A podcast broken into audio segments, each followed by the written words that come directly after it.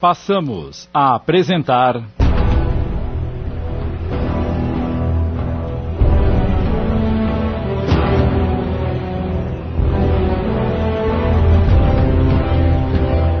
Justiça Além da Vida. Obra de José Carlos De Luca, adaptada por Amilcar Del Chiaro Filho, coordenação de texto Sidney Carboni.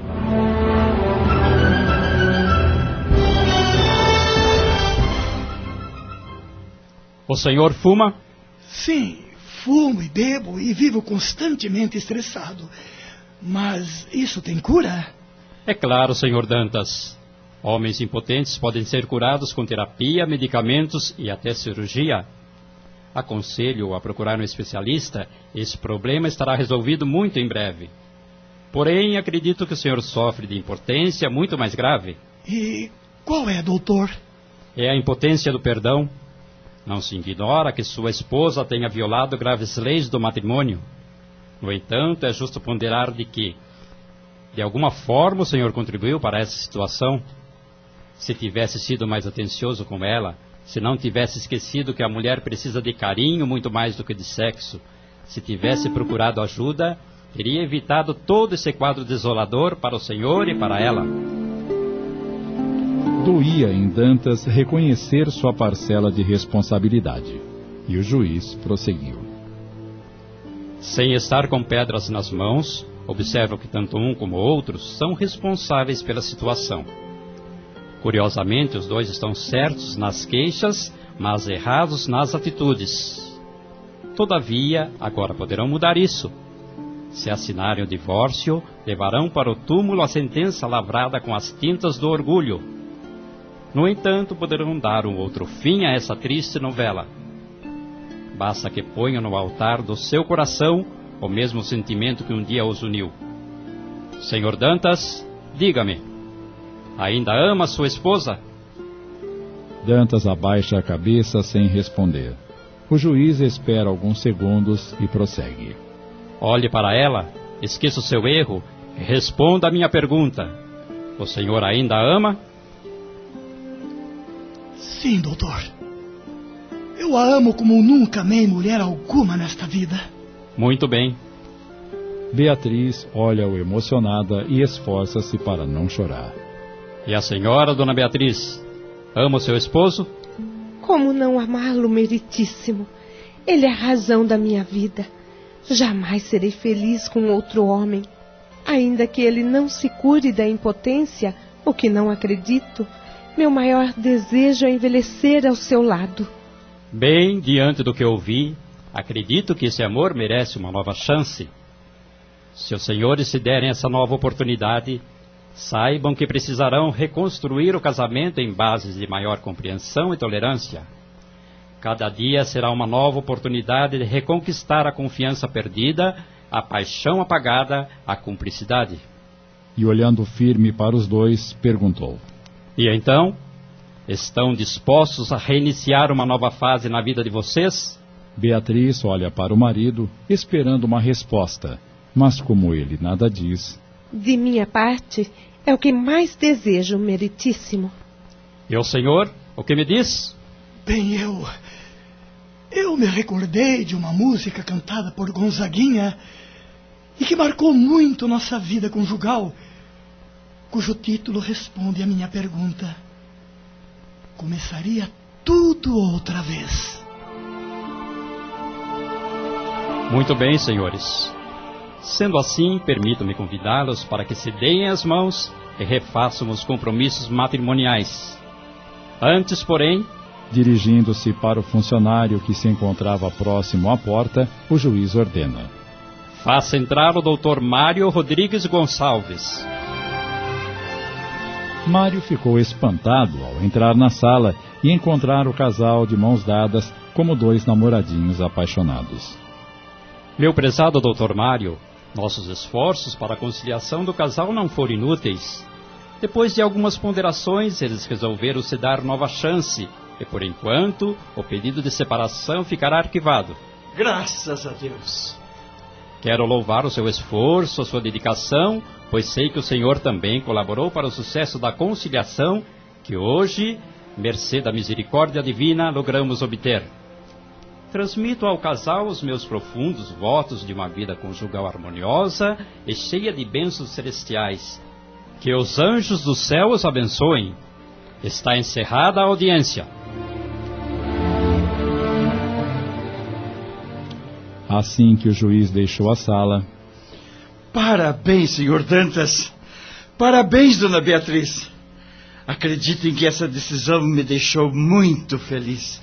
Nós também estamos felizes, doutor. E só temos a agradecer o seu esforço para este desfecho. A alegria que vejo no semblante dos senhores é a minha maior recompensa.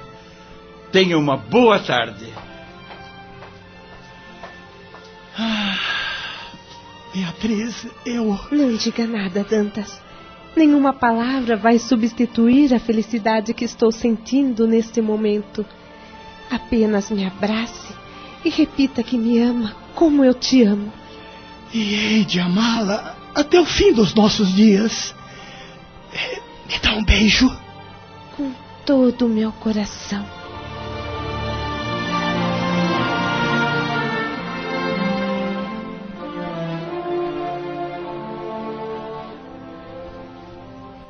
Uma hora depois, Mário chega ao escritório muito alegre e satisfeito. Romualdo vai ao seu encontro. Ora, vejam quem está chegando. Boa tarde, Dr. Romualdo. E pela sua cara de alegria, deve trazer um cheque bem gordo na pasta. Acho que tenho uma notícia melhor, Dr. Romualdo. Melhor?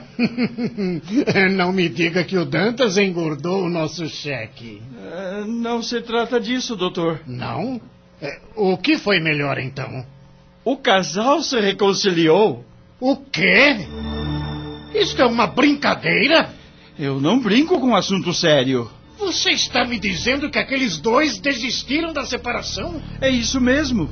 Reconciliaram-se e estão mais felizes do que nunca. E pode me dizer qual foi a sua participação nesse caso? Bem, desde o primeiro contato com o casal, eu senti que a separação não era a solução. Conversei reservadamente com Dona Beatriz para saber os reais motivos e a minha convicção foi reforçada. Hoje, antes da audiência, falei com o juiz, o Dr. Lauro, e pedi para ele envidar esforços para a união dos cônjuges. Eu não acredito que você fez uma coisa dessas. Mas que droga! E agora, Dr. Mário? Me diga quem é que vai pagar o nosso prejuízo de 200 mil reais, hein? Eu pensei que o senhor ficaria satisfeito com a felicidade do seu cliente. Ora, ora, seu doutorzinho de meia tigela! Não me interessa a felicidade barata que você arrumou para eles, se o meu cofre está vazio.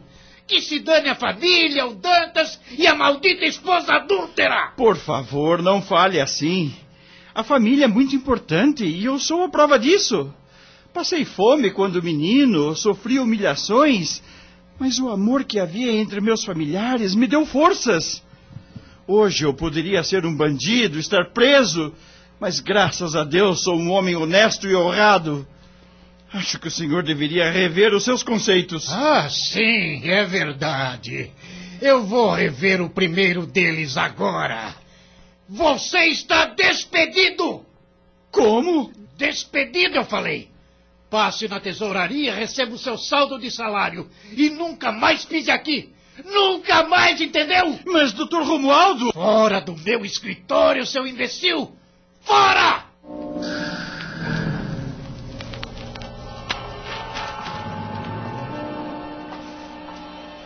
Desolado, Mário caminha em direção à sua casa com a cabeça aturdida. Meu Deus, estou desempregado. Mas o que foi que eu fiz de errado? E agora, como vou saldar os meus compromissos, o crédito educativo? E como vou contar isso para minha mãe?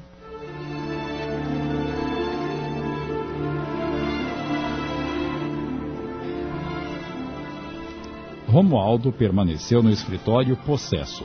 Não se conformava por ter perdido um cheque de 200 mil reais por causa da interferência de Mário. Eu não devia ter dado essa causa para aquele advogadozinho metido a honesto. interferiu junto ao juiz para não desintegrar a família. Aquele idiota! Pela sua mente apareciam cenas de sua infância e o trauma terrível que marcou sua alma para sempre. Reviu o lar muito rico, as viagens constantes para o exterior, o colégio conceituado onde estudou. Mas reviu também a cena do dia em que voltou mais cedo da aula e ouviu uma áspera discussão no quarto dos pais. Parecia ainda ouvir o pai chamar a mãe de prostituta, adúltera, infiel, e lembrou-se quando abriu a porta e viu a mãe sobre o leito conjugal ao lado de um homem desconhecido. O pai expulsando-os do jeito em que se encontravam e a tristeza de nunca mais saber notícias dela.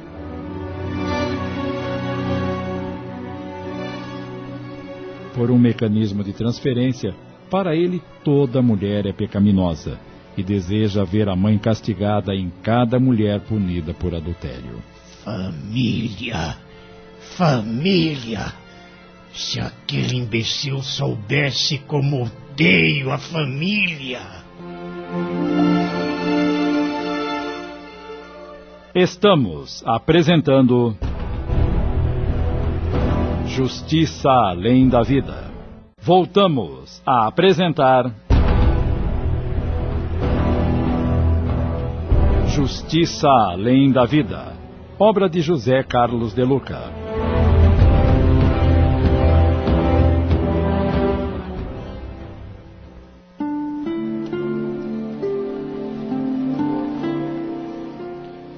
Já faz três semanas que estou desempregado, mãe. Meu saldo de salário mal deu para pagar as contas mais urgentes. O que vai ser de nós? Deus há de dar um jeito. Não se desespere, meu filho. Eu não me conformo com esta situação. Tenho saído todos os dias procurando trabalho, mas todas as portas parecem estar fechadas para mim. Você nunca pensou em advogar por conta própria, ter o seu próprio escritório? Claro que sim, mas de que jeito? Em primeiro lugar, precisaria alugar um salão, telefone. E eu sou um duro, mãe. Mas você poderia abrir o escritório na sala da frente da nossa casa. Neste bairro, ao lado de uma favela? Oh, mãe, morreríamos de fome. Mas que maneira de falar dos nossos vizinhos, filho. Não se trata de preconceito, mas para se ter uma boa clientela, é preciso um escritório de nível e num bairro mais central. As ruas aqui nem nome têm. Quem iria me procurar neste buraco? E depois, essa gente mal tem o que comer, como iriam pagar um advogado? É. Acho que falei bobagem mesmo. Mas não vamos desanimar. Confiemos em Deus, filho. Já estivemos em situação bem pior e conseguimos nos levantar. Logo, logo você arruma outro emprego. Tomara que a senhora esteja certa. Ana pensou um pouco, depois perguntou ao filho: Mário, eh, você se lembra da dona Lourdinha? A benzedeira? Ela mesma. Não gostaria que ela te benzesse? Será que isso resolve alguma coisa? Acho que sim. Ela já ajudou muita gente. E ouvi dizer que faz até curas. A criançada da favela não sai da casa dela e todos só falam bem da dona Lourdinha. Vamos lá, filho. Se o benzimento não fizer bem, tenho certeza que mal também não fará. E ela cobra? Claro que não. Então, vamos, ora.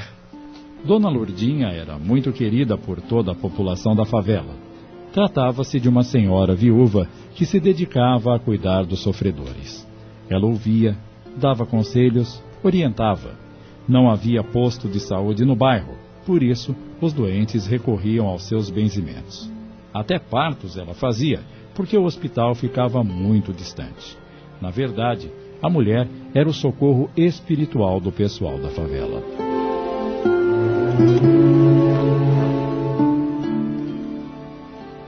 Assim que chegaram à casa da benzedeira, Mário observou que só haviam dois cômodos e muito simples. Em que posso ajudar, dona Ana? Eu trouxe o meu filho para a senhora dar sua proteção. Ele anda muito desnorteado. Quem dá a proteção é Deus, dona Ana. Eu sou apenas o instrumento. Empresto as minhas orações e amizade aos que me procuram. E então, meu filho, vamos orar. Realmente estou precisando. Concentre-se, por favor. Ela fechou os olhos, colocou as mãos sobre a cabeça de Mário e iniciou uma prece. Deus nosso Pai, que sois todo poder e bondade, dai força àquele que passa pela provação.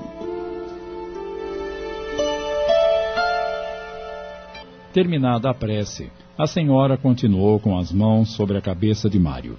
Agora, totalmente envolvida por Sálvio, prosseguiu falando, mas com a voz do espírito protetor do rapaz. Meu filho querido, há tempos acompanhamos a sua trajetória, desde os dias em que você e sua mãe recolhiam sucatas na rua. Nos momentos de dor e dificuldade, estivemos, por misericórdia divina, ombro a ombro com vocês, tentando ser como o bom samaritano, que socorre sem perguntar, sem exigir nenhuma retribuição. Você cresceu, se formou, mas não perdeu o nosso amparo, porque Deus nunca abandona seus filhos. Agora, mais do que nunca, é preciso confiar. Lembrar-se da mesma fé que o sustentou em épocas de maior dificuldades. Hoje, como ontem, caminhamos contigo, como Cristo caminha conosco em todos os instantes. Seja firme e forte. Persevere no bem que as portas da justiça se abrirão para aqueles que têm fome dela. Procure aconselhar-se com o seu velho professor, pois ele tem muito a lhe dizer. Muita paz no seu coração.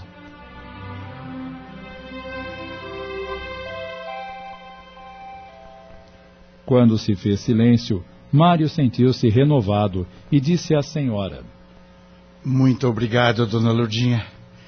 Estava precisando muito dessa prece. Agradeça ao Criador, meu filho. Posso lhe fazer uma pergunta? Esteja à vontade. A senhora poderia me esclarecer por que tantas panelas sobre o fogão? Embora eu more sozinha, costumo fazer bastante comida para os que aqui vêm de estômago vazio. Existe muita miséria no mundo. E os irmãos que aqui chegam não procuram só orações, mas também um pedaço de pão. A senhora é uma santa, dona Lourdinha. Imagine. Uh, posso fazer mais uma pergunta? Certamente. Como se chama aquele homem do quadro, pendurado perto da cômoda? É um grande amigo dos sofredores. Chama-se Doutor Bezerra de Menezes.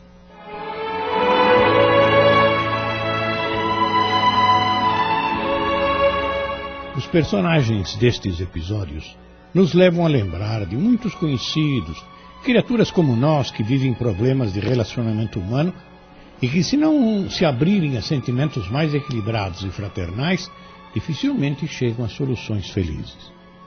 Todavia, quando pensamos em acontecimentos de nossas vidas ocorridas em oportunidades passadas, podemos concluir que os dramas e problemas são temporários e, se agirmos com compreensão e paciência, vamos superando os obstáculos e avançando no dia a dia de maneira relativamente tranquila. Fica-nos claro que quando alimentamos a mente com pensamentos de compreensão e bondade, recebemos ajuda indiscutível.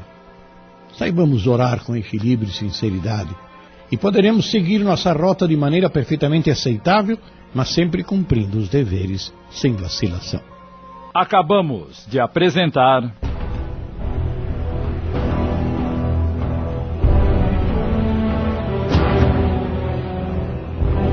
Justiça Além da Vida.